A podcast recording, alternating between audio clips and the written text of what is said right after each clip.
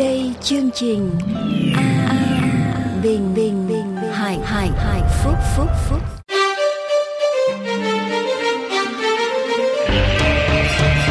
kính chào quý vị kính mời quý vị lắng nghe lời Chúa trong kinh thánh qua mục sư Dương Quốc Tùng.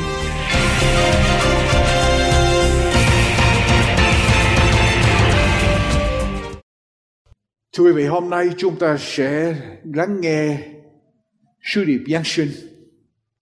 Và sứ điệp Giáng sinh nói với chúng ta đề tài là tin chắc vào lời của Chúa. Tin chắc lời của Chúa. Quý vị có kinh thánh lập với tôi ở trong sách Luca đoạn 2 câu 1 đến câu số 7. Luca đoạn 2 câu 1 đến câu thứ 7 và quý vị chú ý hôm nay Bài giảng hôm nay sẽ nằm ở trong cái đoạn kinh thánh này, đa số trong đoạn kinh thánh này, vài câu kinh thánh nữa để hỗ trợ vào.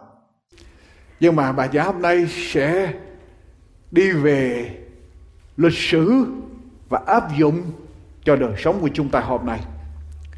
Ở trong kinh thánh ghi lại câu chuyện về sự giáng sanh của Đức Chúa Giêsu.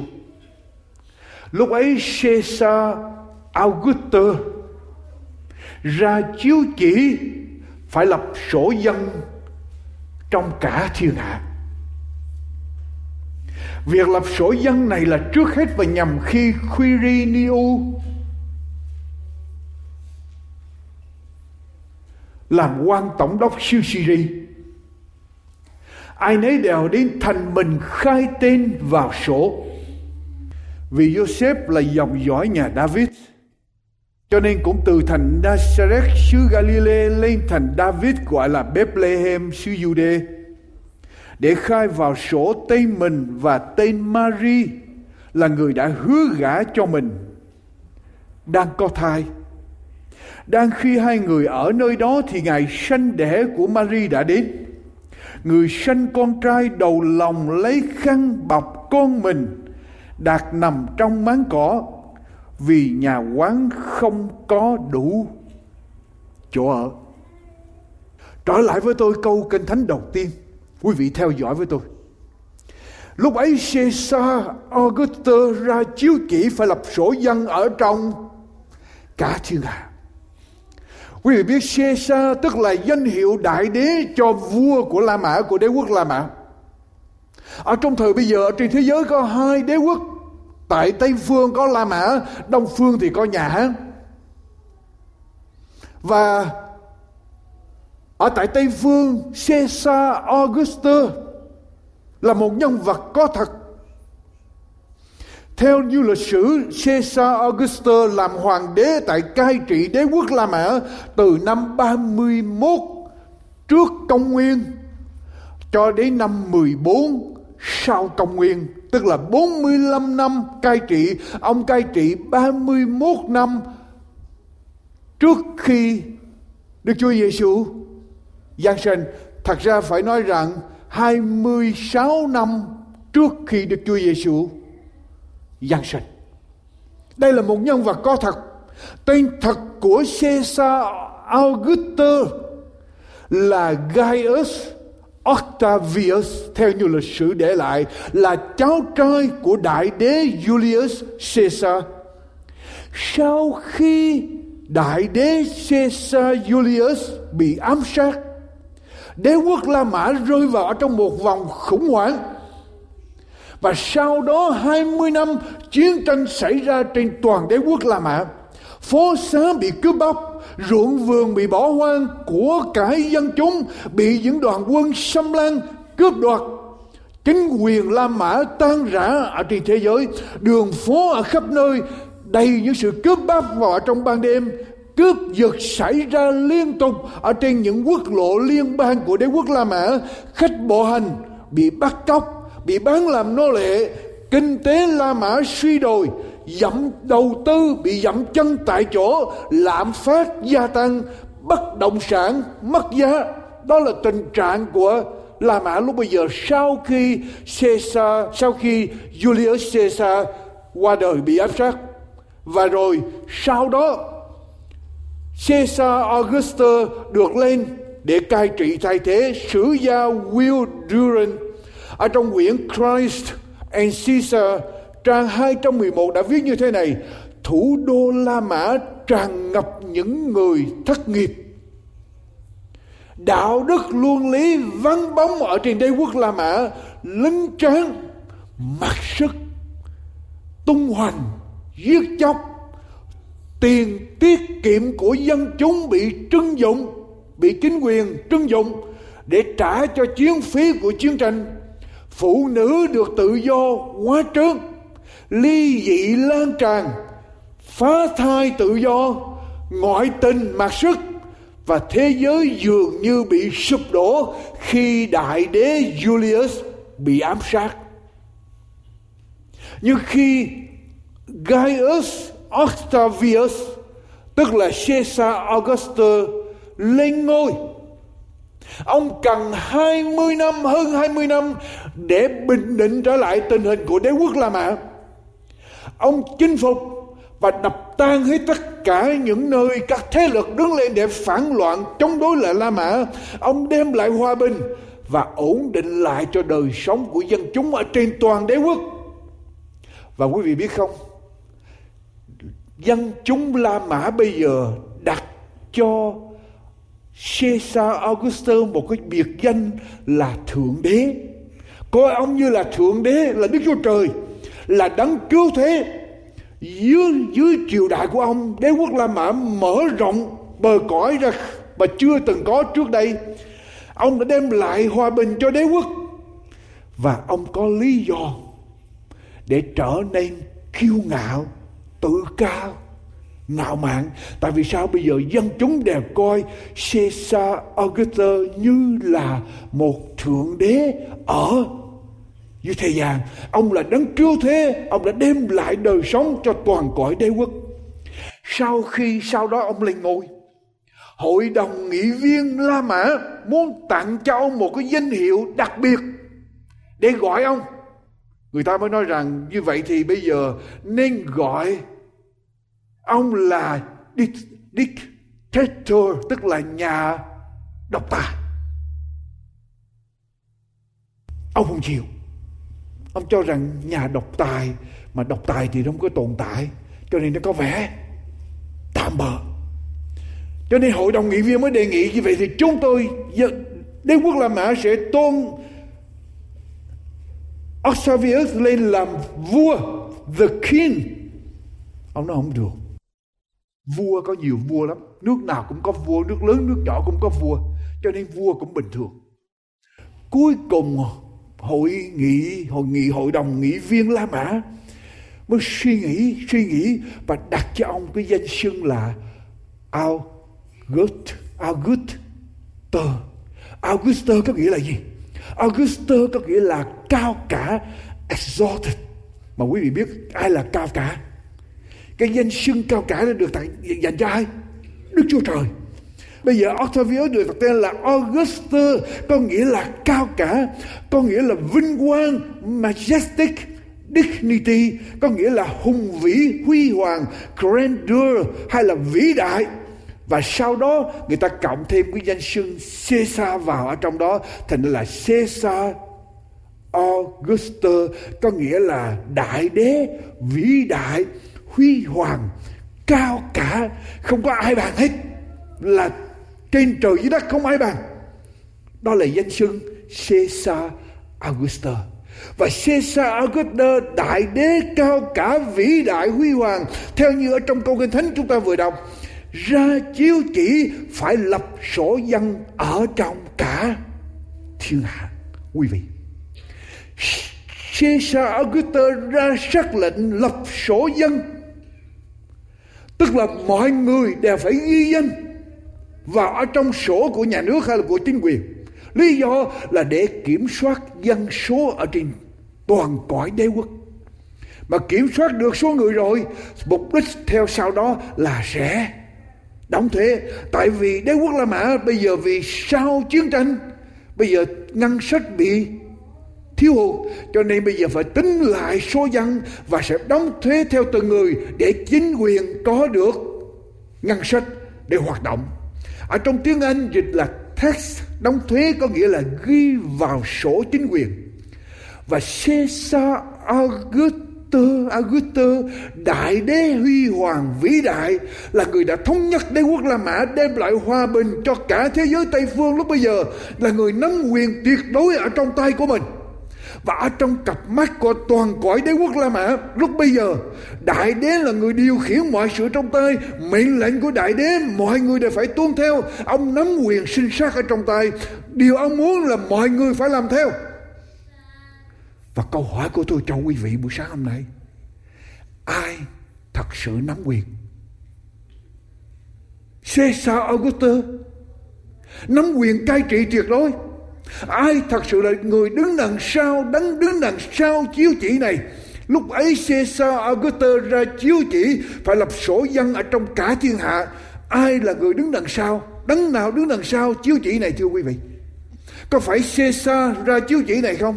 Quyền lực thật sự khiến cho chiếu chỉ này, mệnh lệnh này được ban hành là ai?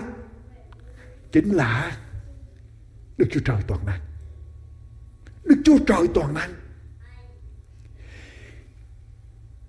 Caesar Augustus có thể kiểm soát mọi sự trong đế quốc La Mã. Nhưng Đức Chúa Trời toàn năng kiểm soát Caesar ở trong tay Ngài. Thưa quý bà chị Caesar Augustus theo cặp mắt của con người đang ngồi ở trên ngôi.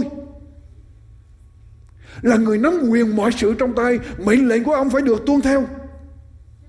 Nhưng thật sự ra, mệnh lệnh này là do Đức Chúa Trời khiến cho Caesar phải ra chiếu chỉ ra mệnh lệnh đó. Để cho toàn cõi đế quốc, ai nấy phải trở về nguyên quán của mình để ghi danh vào. Vào sổ lập với tôi, tại sao mệnh lệnh này được ban hành? Lập với tôi trong sách mi chê thưa quý vị mi chê đoạn năm câu một. Mi chê đoạn năm câu một. Tại sao mệnh lệnh này phải ban hành? Tại sao Caesar Augustus ra chiếu chỉ phải lập sổ dân trong cả thiên hạ gần hơn 750 năm trước khi Đức Chúa Giêsu giáng sinh 750 năm trước khi Đức Chúa Giêsu giáng sinh ở trong sách Mi-kê đoạn 5 câu 1 trong cái thánh tiếng Việt. Tiếng Anh là một đoạn 5 câu 2. Kinh Thánh đã ghi rằng, hỡi Bethlehem Ta, Ephrata, ngươi ở trong hàng ngàn Juda là nhỏ lắm, song từ ngươi ngươi sẽ ra cho ta một đấng cai trị ở trong Israel, gốc tích của Ngài bởi từ đời xưa, từ trước. Vô cùng. Hỡi thành phố nào thưa quý vị? hỡi Bethlehem Ephrata. Từ nơi ngươi ngươi là một thành phố nhỏ trong hàng ngàn thành phố của Judah nhưng từ nơi ngươi sẽ ra một đấng cai trị trong Israel, gốc tích của ngài đến từ đời xưa, từ trước vô cùng tức là cái thánh nói rằng đấng cứu thế phải sinh ra đời ở đâu ở tại Bethlehem đấng cứu thế sẽ sinh ra đời tại Bethlehem, lời tiên tri đã nói điều này Đấng cứu thế sinh ra đời ở đâu? Bethlehem. Và ai nói đến điều này? Chính lời của Chúa nói đến điều này.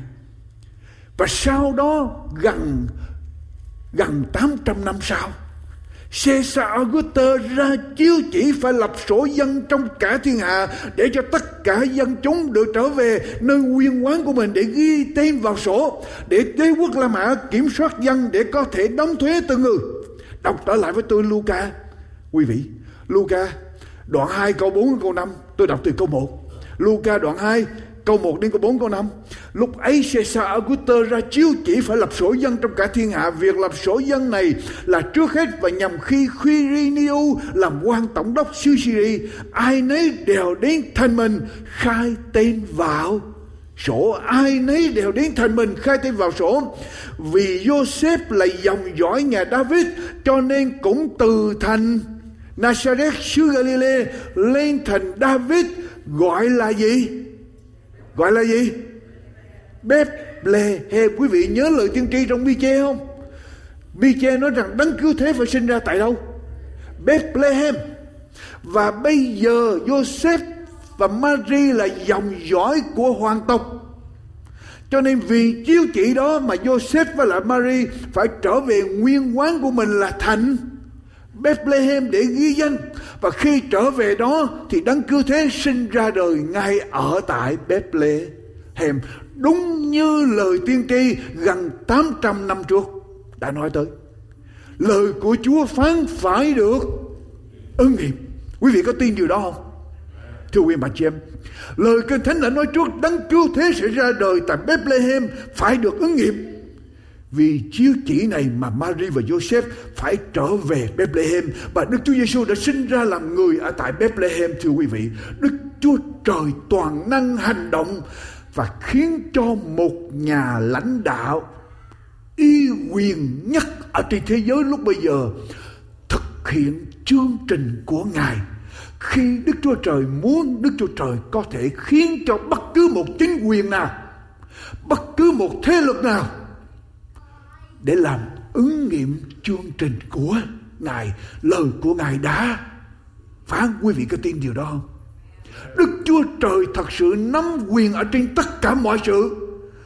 Và có nhiều lúc những nhà lãnh đạo cũng không ý thức rằng họ đang thực hiện chương trình của Đức Chúa Trời. Quý vị, anh chị em mới hỏi tôi,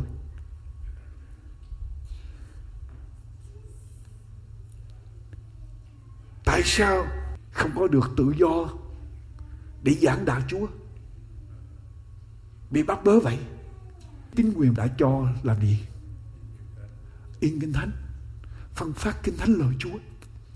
Tôi cấm lời Chúa nhưng là tôi cho in kinh thánh để phân phát kinh thánh lời Chúa. Thì anh chị em nghĩ như thế nào? Đạo của Chúa không được giảng ra nhưng mà kinh thánh lại được. In ra đạo của Chúa bị kiểm soát nhưng mà kinh thánh thì được. Y ra quý vị có thể, có thể thấy điều mâu thuẫn không? Đạo của chúa tức là kinh thánh. Mà kinh thánh được in ra để bán phân phát khắp nơi.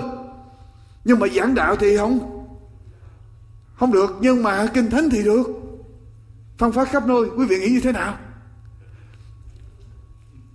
Cái đó chỉ có đức chúa trời. Nằm trong chương trình đức chúa trời. Tôi nói anh chị em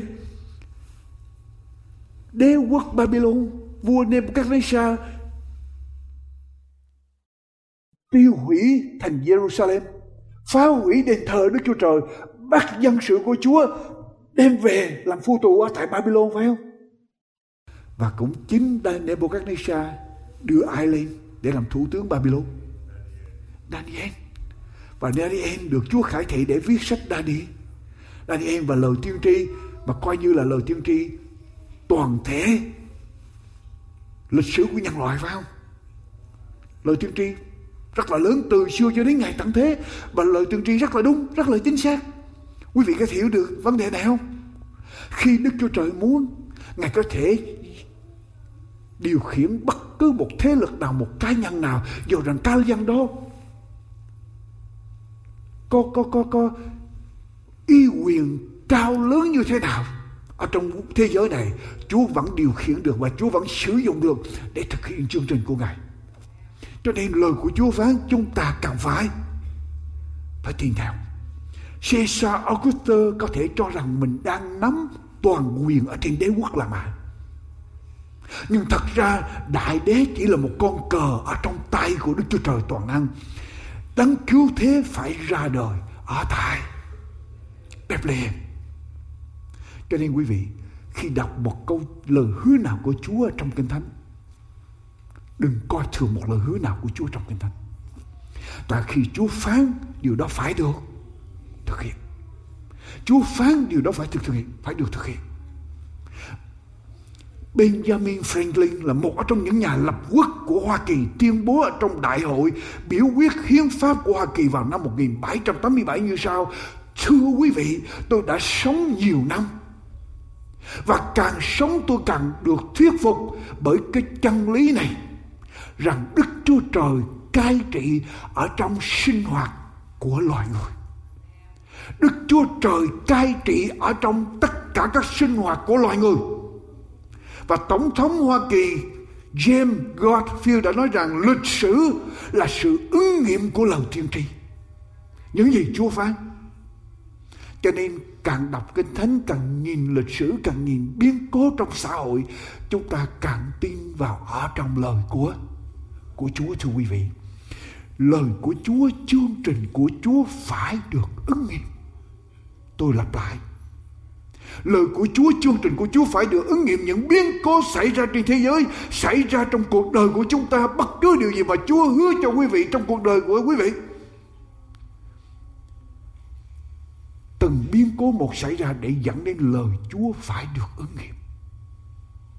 Lời Chúa phải được ứng nghiệm. Những gì mà Chúa đã phán, quý vị có tin điều đó không? Có nhiều lúc chúng ta nghĩ rằng chúng ta nắm mọi sự trong tay chúng ta, chúng ta tính toán từng đi đường đi từng nước bước, tất cả mọi sự chúng ta tính hết. Và cho rằng mọi sự xảy ra theo ý của chúng ta. Nhưng mà quý vị, không ai ngờ điều chúng ta muốn điều mà chúng ta tính đó lại vô tình hay cố ý thực hiện chương trình của Đức Chúa Trời. Các người anh của Joseph ganh tị với Joseph, ghét Joseph, bắt bớ Joseph và cuối cùng đem Joseph bán để làm nô lệ tại Ai Cập. Tại vì họ nghĩ rằng bán Joseph đi là coi như họ không thấy Joseph nữa và Joseph không còn tranh giành với họ nữa. Họ sẽ nắm hưởng hết tất cả gia tài của của của của Jacob. Chuyện gì xảy ra? Họ đâu có biết rằng họ bán Joseph đi, họ loại bỏ Joseph. Chính là họ đang thực hiện chương trình của Đức Chúa Trời. Và Joseph được bán trở về Ai Cập. Và sau đó Joseph lên làm thủ tướng của Ai Cập. Và Joseph chuẩn bị để rồi Chúa đem dân sự của Chúa từ xứ Canaan trong khi đói kém tới Ai Cập để ẩn náu, phải không? và thực hiện được để nuôi một quốc gia để đem đấng cứu thế ra ra đời cho nhân loại.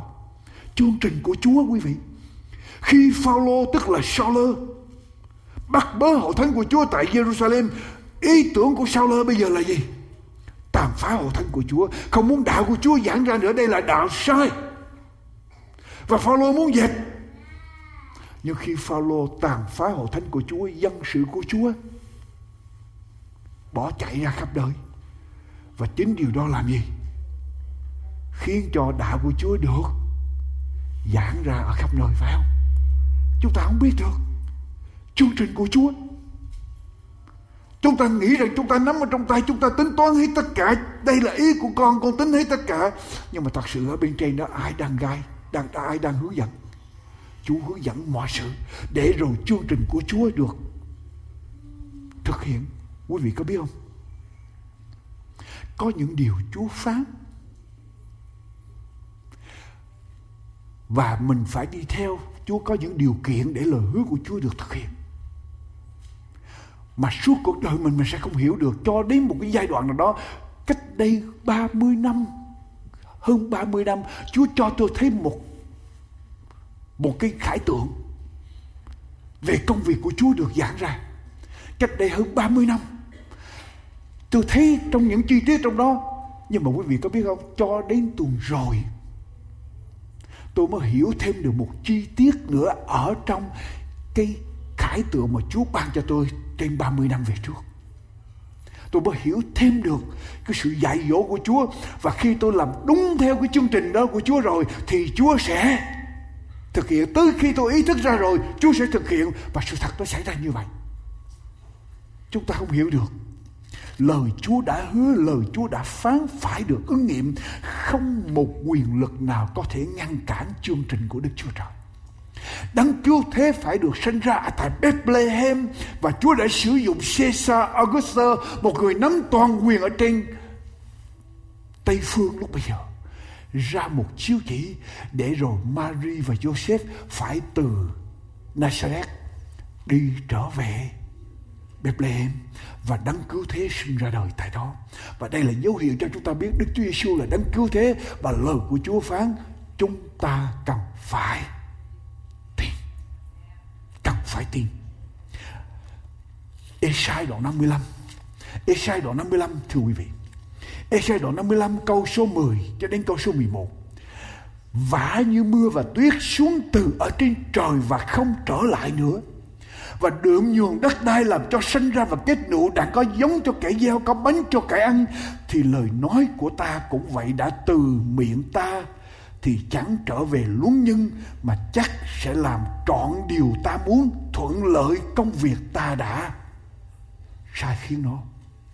Vả như mưa và tuyết xuống từ ở trên trời và không trở lại nữa, và được dùng đất đai làm cho sinh ra và kết đủ đặng có giống cho kẻ gieo, có bánh cho kẻ ăn. Thì lời của Chúa như thế nào quý vị? Lời của Chúa như thế nào? Lời đã ra từ miệng Chúa như thế nào? Chẳng trở về. Luôn công, mà chắc sẽ làm trọn điều ta muốn thuận lợi công việc ta đã. Sai khi nó, những lời mà Chúa phán ra sẽ không bao giờ trở thành. Luôn công, những lời mà Chúa phán ra sẽ không bao giờ trở lành. Chúng công sẽ thực hiện chương trình của Chúa. Quý vị có tin điều đó không?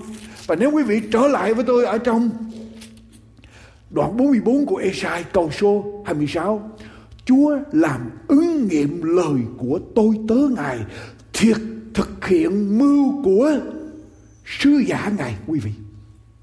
Ngay cả những tôi tớ của Chúa đi ra, quý vị đọc lại Kinh Thánh, mỗi lần mà tôi tớ của Chúa các đấng tiên tri nói một điều, vì trong Kinh Thánh đó là Chúa Chúa nói. Và Chúa thực hiện liền điều đó. Elise nói điều gì Eli nói điều gì, có điều đó xảy ra tại vì Chúa nói chuyện qua những người đó nói phán, phán ra những người đó. Và lời của Chúa phán phải được ứng nghiệm không bao giờ trở về. Luôn còn Mark đoạn 13 câu 31 Mark đoạn 13 câu 31 thì Thánh nói như thế nào? Trời đất sẽ qua đi Xong lời ta không bao giờ qua đâu.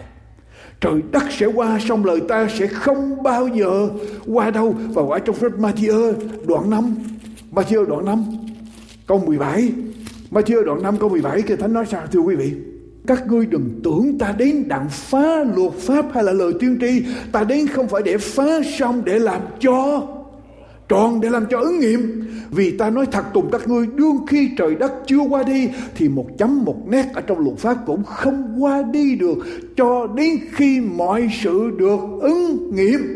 Chữ trọn đây là ứng nghiệm, từng chấm từng nét ở trong lời Chúa phải được ứng nghiệm quý vị có tin không? Quý mạnh chị em. Và ở trong hai phía hai phía hai phía đoạn một câu thứ 19 Kinh Thánh nói sao? Hai phía đoạn một câu thứ 19 Nhân đó chúng tôi cần tin lời của các đấng tiên tri chắc chắn hơn. Anh em nên chú ý lời đó như là một cái đèn soi sáng ở trong nơi tối tăm, cho đến chừng nào ban ngày lộ ra và sao mai mọc ở trong lòng của anh em. Tức là kinh thánh ở đây nói với chúng ta rằng hãy tin lời của Chúa, cho đến ngày nào sau mai là Đức Chúa Giêsu được hiện ở trong lòng anh em. Tức là anh em thấy rõ ràng về Chúa, hiểu rõ chương trình của Chúa, đặt lòng tin ở trong lời của Chúa. Có những người tin Chúa, nhưng mà rất tiếc, họ tin Chúa nhưng họ không biết lời Chúa phán như thế nào hết. Cho nên họ tin Chúa đó không phải là Chúa mà do Đức Chúa Trời khải thị trong lời của Ngài. Mà họ tin Chúa theo sự tưởng tượng của con người, theo sự dạy dỗ của con người, theo ý của con người hay ý riêng của họ hay là của bất cứ truyền thống nào mà họ không tin Đức Chúa Trời mà do Kinh Thánh khải khải thị.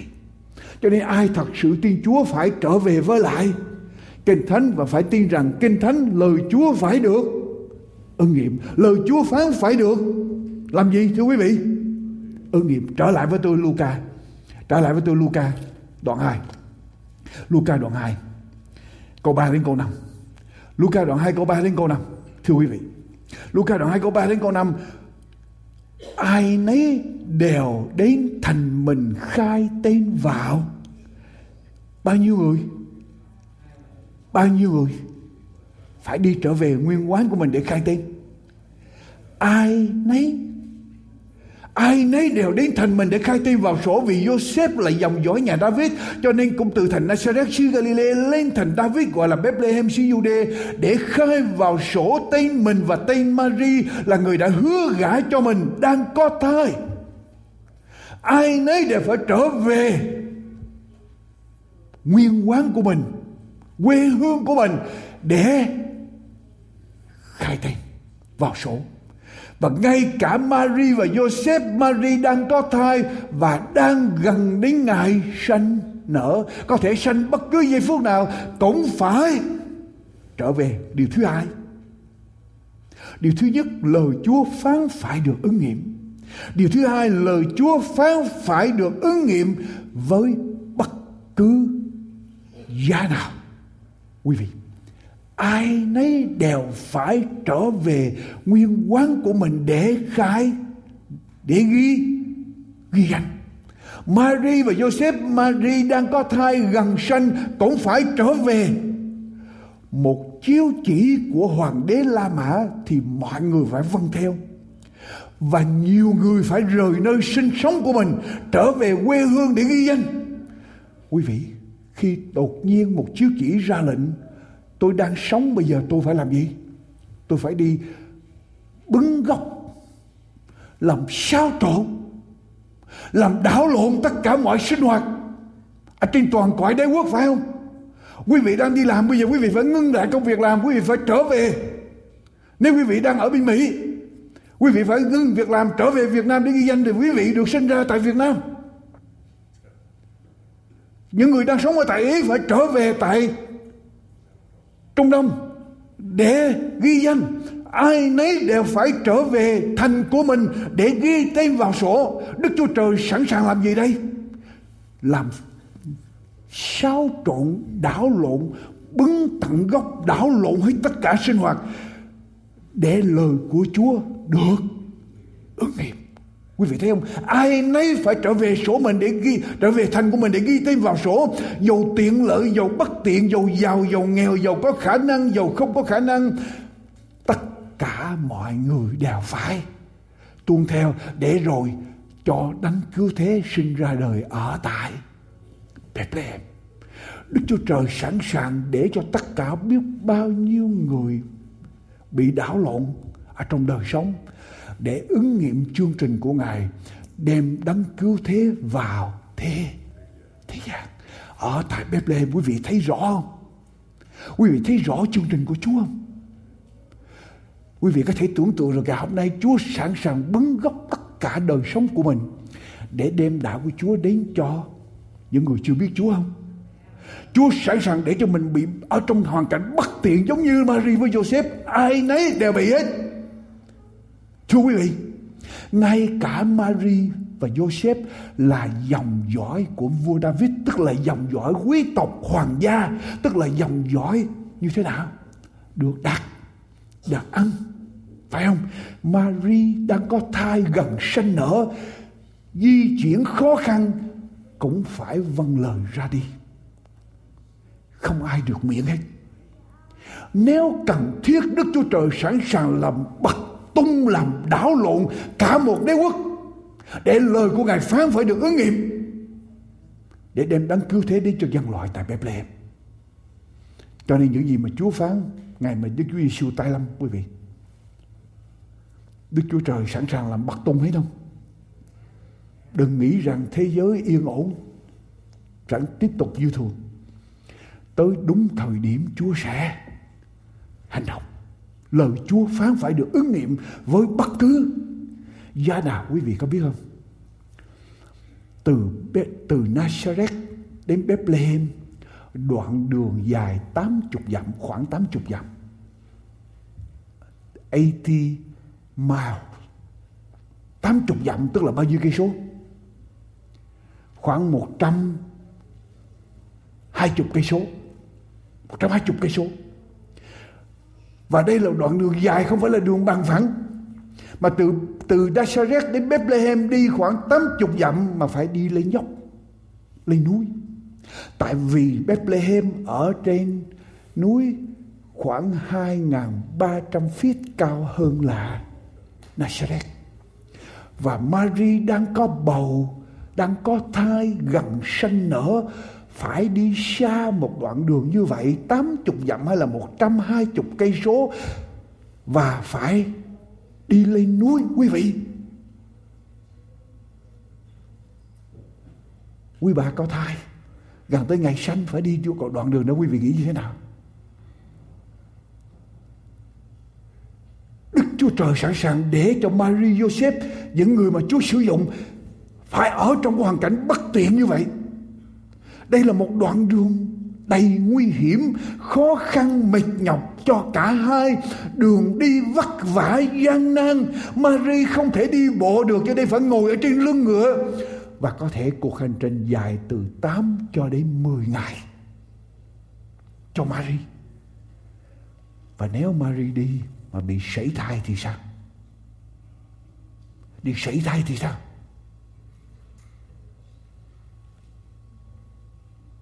Thì làm sao đấng cứu thế ra đời? Nếu Mary đi bị sảy thai ở trên đường đi làm sao sinh ra tại Bethlehem?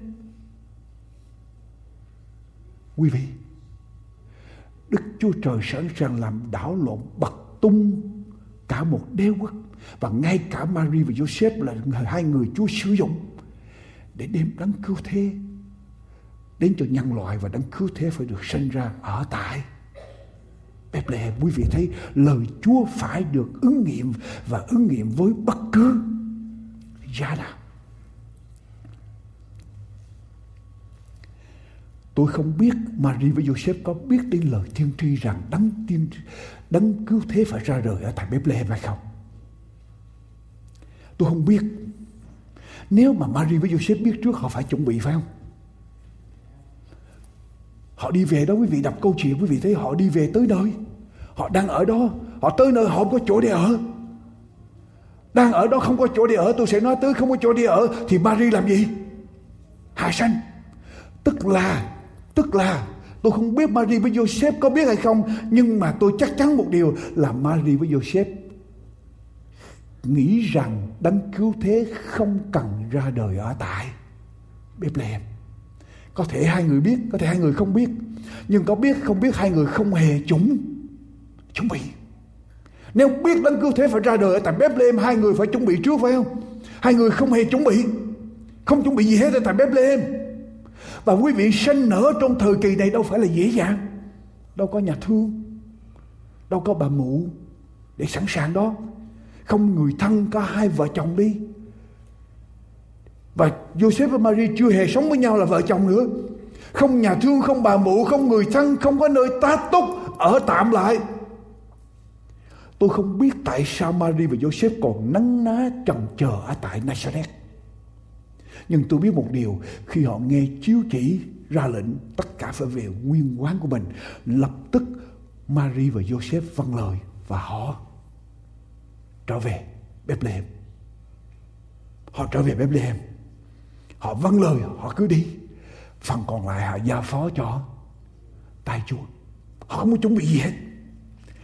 Quý vị, hãy tin cậy nơi lời của Chúa. Những gì quý vị quý vị nghe trong lời của Chúa hãy tin lời của Chúa nếu Chúa nói rằng hãy tin ta sẽ có được sự sống đời đời thì quý vị đặt lòng tin. Nếu Chúa phán rằng ngày thứ bảy là ngày nghỉ để thờ phượng ta quý vị đặt lòng tin. Và Chúa sẵn sàng hất tung hết tất cả mọi sự lên Chúa sẵn sàng nhổ tung tất cả mọi sự ra. Chúa sẵn sàng bứng gốc tất cả mọi sự. Chúa sẵn sàng làm đảo lộn tất cả mọi sự. Đảo lộn cả một đế quốc. Để lời Chúa phải phán vào được ứng nghiệm. Để đem đấng cứu thế đến cho nhân loại với bất cứ giá nào.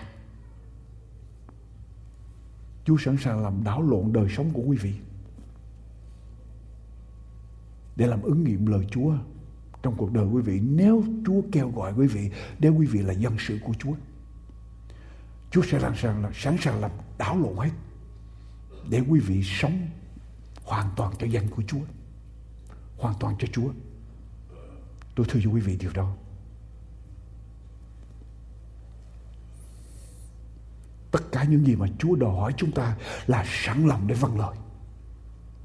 Còn tất cả những chiều khác là Chúa sẽ cung cấp. Đọc lại với tôi. Khi Chúa đến với lại Joseph, Chúa phán Joseph điều gì? Ở trong sách Matthew, đoạn 1 câu 19 đến câu 21. Matthew đoạn 1 câu 19 đến câu 21. Khi Chúa phán với Joseph, câu số 20 xong đang ngẫm nghĩ về việc ấy thì thiên sứ của Chúa hiện đến cùng Joseph trong chiếc chim ba mà phán rằng hỡi Joseph con cháu David người chớ ngại lấy Mary làm vợ vì con mà người chịu thai đó là bởi Đức Thánh Linh Người sẽ sinh một con trai, người khác đặt tên là Giêsu vì chính con trai ấy sẽ cứu dân mình ra khỏi tội. Rồi sau đó Kinh Thánh nói rằng này một gái đồng trinh sẽ chịu thai và sinh một con trai rồi người ta sẽ đặt tên cho con trai đó là Emmanuel nghĩa là Đức Chúa Trời ở cùng chúng ta. Đừng ngươi chớ ngại, ngươi chớ, chớ sợ lấy Marie làm vợ. Vì con mà Marie chịu thai đó là gì? Là bởi Đức Thánh Linh và người sẽ sinh một trai, người sẽ đặt tên là Giêsu vì chính con trai đó sẽ làm gì? Đấng cứu dân sự của ngài. Mary, vợ tương lai của ngươi, sẽ hạ sanh một đấng cứu thế bầu quyền năng của Đức Thánh Linh. Mình nghe tới đó, mình nghe ngon lành quá, phải không? Vợ tương lai của tôi sẽ có thai và sẽ sanh đấng cứu thế đấng mà mấy ngàn năm loài người chờ đợi. Đây là một vinh dự cho Joseph, phải không? Đây là một vinh dự cho Joseph. Rồi Chúa đến Chúa phán với lại Maria như thế nào? Ở trong Luca đoạn 1 câu 30 đến câu 32 Luca đoạn 1 câu 30 đến câu 32 Chúa phán với Maria như thế nào? Thiên sứ bằng nói rằng, hỡi Maria đừng sợ vì ngươi đã được ơn ở trước mặt Đức Chúa Trời. Ngươi được ơn này, ngươi sẽ chịu thai và sinh một con trai và đặt tên là Giêsu. Con trai ấy sẽ nên tôn trọng được, xưng là con của đấng rất cao là, và Chúa là Đức Chúa Trời sẽ ban cho ngài ngôi David là tổ phụ ngài. Mary, đừng sợ, đừng ngại. Ngươi sẽ có con. Bởi Đức Thánh Linh và con đó, ngươi sẽ được ơn con của ngươi, sẽ được hoài thai bởi quyền năng của Chúa Thánh Linh và con của ngươi sẽ làm gì? Sẽ ngồi ở trên ngôi của David. Đây là một điều gì? Vinh dự, vinh hạnh cho Mary, cho Joseph. Đọc lại Luca đoạn 2 câu 6 câu 7 đang khi hai người ở nơi đó thì ngày sanh đẻ của Mary đã tới. Người sanh con trai đầu lòng lấy khăn bọc con mình đặt nằm trong máng cỏ. Vì nhà quán không có đủ chỗ ở. Chúa sử dụng Mary với Joseph để đem đấng cứu thế đến cho nhân loại. Chúng ta nghe lời phán của Chúa, chúng ta nghĩ cả một sự vinh dự. Chúng ta nghĩ rằng Chúa sẽ trải thảm cho Mary với Joseph, Chúa sẽ cho hoa đầy đường đi, Chúa sẽ cho tất cả mọi sự được thông suốt, mọi sự được đầy dẫy. Đức Chúa Giêsu sẽ sinh ra ở trong cung điện huy hoàng.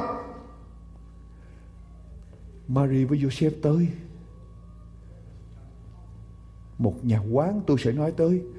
Và nhà quán không có chỗ để đấng cứu thế ra đời. Quý vị, nhiều người ngày hôm nay đi hầu việc chúa, phục vụ chúa đòi hỏi nhiều quá. Nhiều con cái chúa phục vụ chúa đòi hỏi nhiều quá.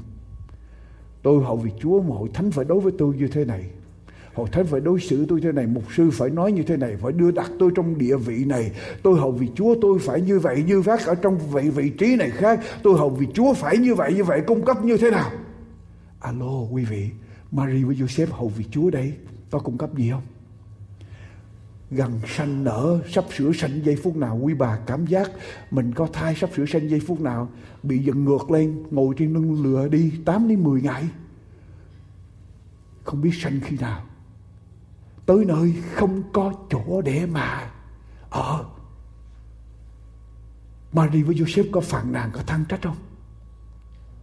Có làm bầm không? Mary với Joseph có ra điều kiện gì không? Đây mới thật sự là hậu việc Chúa phải không, quý vị? Đây mới thật sự là hậu việc Chúa. Mary bị có thai, bị dị nghị, bị chê cười. Nhà quán không có phòng cho họ. Họ không hề phàn nàn cả hai làm hết sức mình ở trong hoàn cảnh họ có thể làm được. Mary không có ai giúp đỡ sanh con đầu lòng của mình. Và kinh thánh ghi lại, chính tay Mary làm gì? Lấy khăn, bọc con mình và đặt nằm ở trong mang cỏ. Quý bà quý bà tự động sanh đi. Rồi tự động lấy khăn, bọc con mình đặt trong mang cỏ đi không cần ai giúp đỡ hết. Có thể người duy nhất mà giúp trong giây phút này là Joseph. Giờ tôi nghĩ Joseph giây phút này cũng bắn cùng lên rồi, không giúp gì được. Lúc đó chưa có cho người nam vào để để đỡ đẻ, phải không? Cho nên giây phút này Joseph mà vào giúp thì cũng là chưa chắc. Và chính Mary làm gì? Sinh con của mình ra lấy khăn bọc, hài nhi Giêsu và đặt ở trong máng cỏ. Quý vị bất cứ nơi nào Chúa đặt chúng ta vào, chúng ta phải phục vụ hết sức mình. Giống như Marie Joseph, dầu có thiếu thốn, dầu có bất cứ điều gì, cứ phục vụ hết sức mình, cứ trung tín. Dầu có bị bạc đãi, cũng hết sức trung tín với Chúa. Đừng phàn nàn, đừng làm bầm, rồi Chúa sẽ hành động. Rồi Chúa sẽ hành động. Đừng đòi hỏi khi hậu vị Chúa, phục vụ Chúa đừng đòi hỏi Chúa trả công. Chúa sẽ không bao giờ mang công không cho quý vị. Ngay cả một chén nước lạnh, một ly nước lạnh Chúa cũng không để bỏ qua. Chúa không quên. Nhưng mà Chúa không thích chúng ta. Đòi hỏi làm bập. Đọc lại với tôi. Đọc lại với tôi đoạn 2 câu 6 câu 7 Đang khi hai người ở nơi đó Thì ngày sanh đẻ của Mary đã đến. Người sanh con trai đầu lòng lấy khăn bọc con mình, đặt nằm ở trong máng cỏ. Vì nhà quán không có đủ chỗ ở. Đang khi hai người ở nơi đó, Tức là hai người mới tới Bethlehem chưa được bao lâu, Chưa tìm được chỗ ở tạm. Và họ vẫn còn ở tạm ở trong chuồng Chuồng chiên. Họ chưa chưa chưa tìm được chỗ ở lâu dài. Họ đang ở tạm ở trong chuồng chiên thì Mary sanh hạ sanh. Quý vị, ở trong kinh thánh Tân ước có hai danh từ dành cho nhà quán hay là khách sạn. Cái danh từ thứ nhất gọi là Pondo Keon. Pondo là khách sạn hay là phòng trọ mà nơi có người làm chủ có chủ nhân. Là nơi cung cấp tiện nghi cho người đến mướn. Là nơi thức ăn, thức uống, giường, gối, mềm mềm được cung cấp. Là nơi có người phục vụ. Gọi là gì? Pondoke on. Lặp lại, cả hội thánh lặp lại giùm tôi. Pondoke on. Tức là khách sạn, motel, như là chúng ta có ngày hôm nay, có người phục vụ, có cung cấp cho mình. Cái chữ thứ hai là Cataluma. Cataluma là cái chữ mà dùng ở trong Tân ước ở trong sách Luca đoạn 2 đây là nhà quán là một cái phòng có bốn vách mà ở trong đó chẳng có một cái gì hết.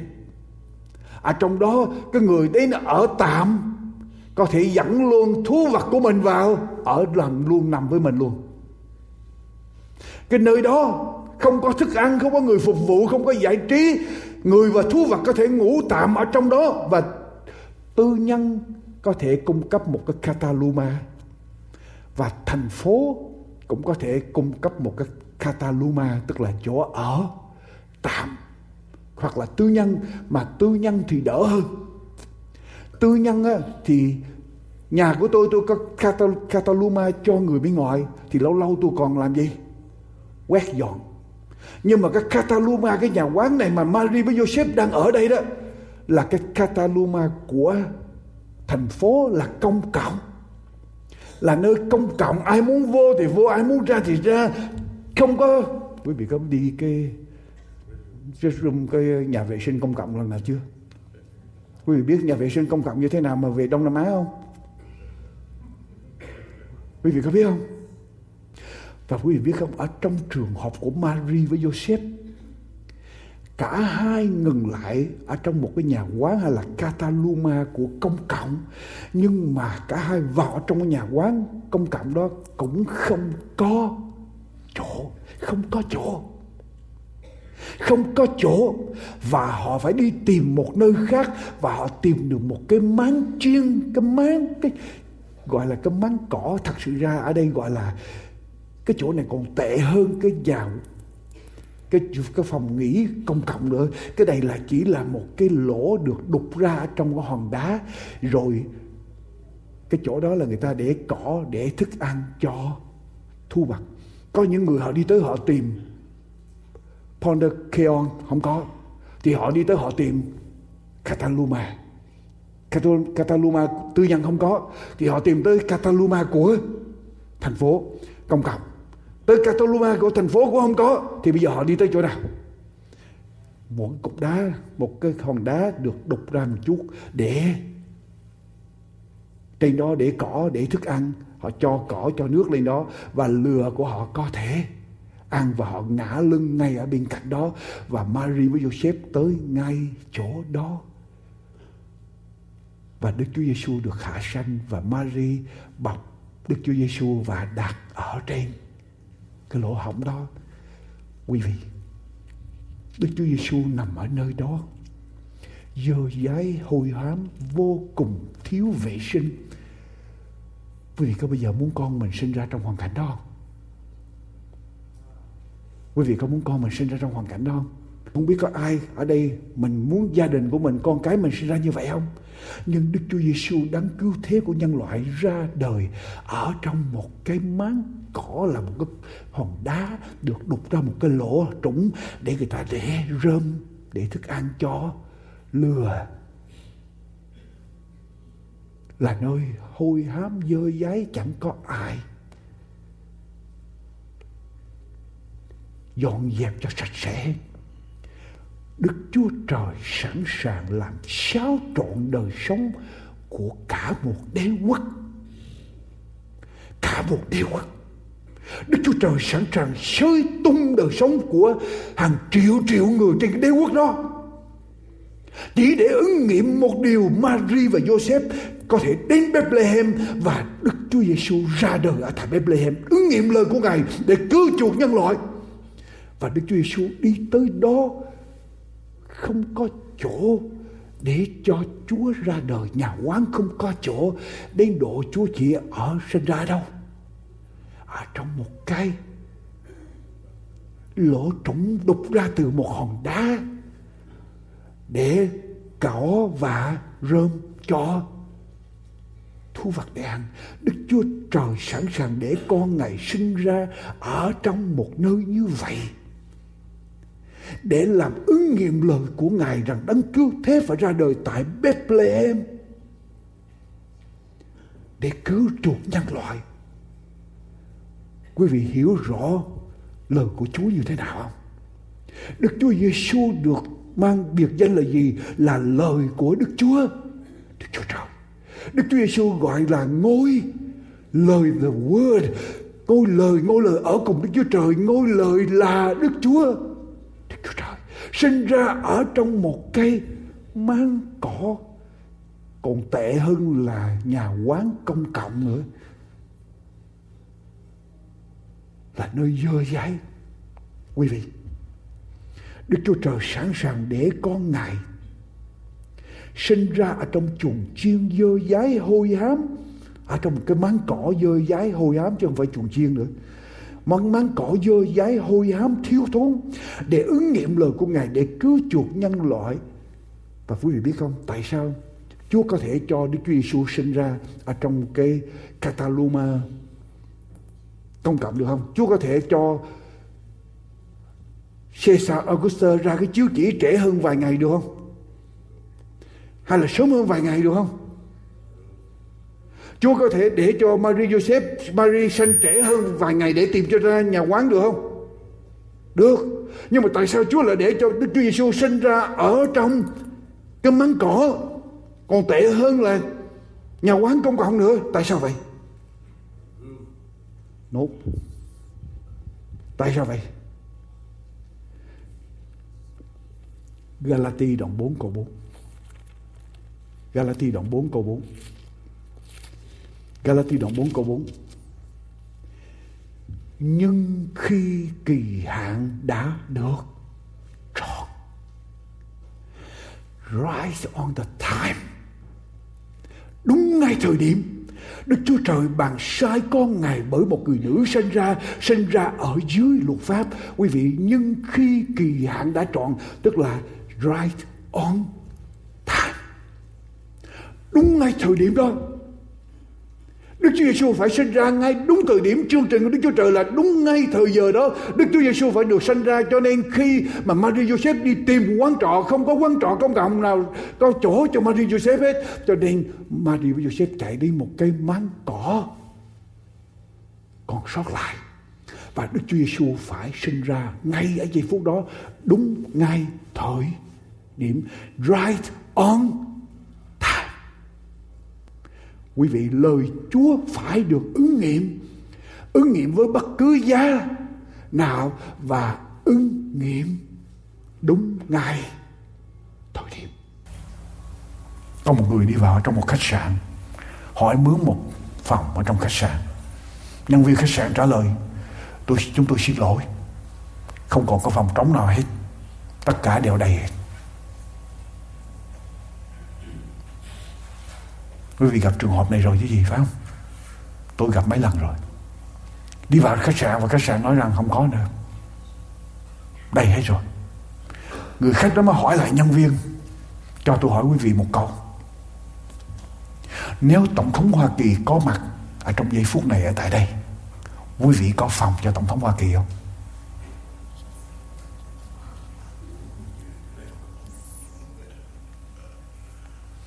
Nhân viên khách sạn trả lời dĩ nhiên. Chúng tôi sẽ dàn xếp để có một phòng cho tổng thống. Dĩ nhiên. Chúng tôi sẽ, chúng tôi sẽ cố gắng để có một phòng cho tổng thống và chúng tôi phải tìm cách để cho tổng thống có phòng tốt nhất. Người khách đó mới nói với nhân viên nhưng mà tổng thống không có mặt giây phút này cho nên tôi muốn lấy phòng đó. Quý vị có phòng cho chúa không? Quý vị có phòng cho nhân vật quan trọng nhất ở trong thế gian hay không? Ở trong cuộc đời quý vị không? Quý vị có một chỗ cho nhân vật quan trọng nhất trong thế gian trong cuộc đời quý vị không?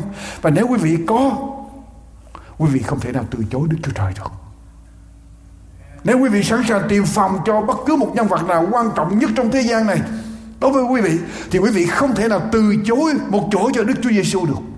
Trong cuộc đời quý vị. Tôi bảo đảm với quý vị điều này. Nhà quán đó ngày xưa khi Chúa sinh ra Maria Joseph tới và tìm chỗ họ nói là không có chỗ gì phải không? Tôi bảo đảm với quý vị khi Đức Chúa Giêsu tái lâm và Chúa tới nhà quán đó họ sẽ có nhiều chỗ cho Chúa lắm. Họ sẽ sẵn đuổi hết ra hết tất cả mọi người ra để họ có chỗ cho Chúa. Tại vì khi Chúa trở lại, Chúa sẽ không trở lại ở trong hài nhi một người trong cái bụng của Mary nữa mà Chúa trở lại là vua của muôn vua là Chúa của muôn Chúa, thì họ sẵn sàng làm tất cả để để đón Chúa trong ngày đó. Họ sẵn sàng có phòng tốt nhất để họ dành cho Chúa. Nhưng mà tôi nói với quý vị điều này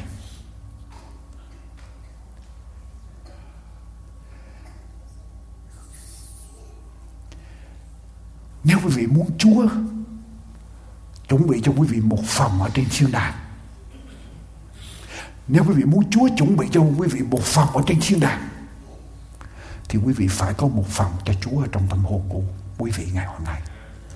Thưa quý bạn chị em.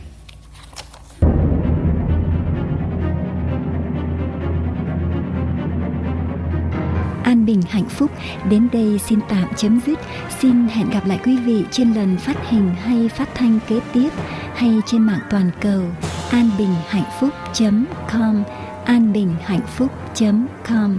Kính chào tạm biệt.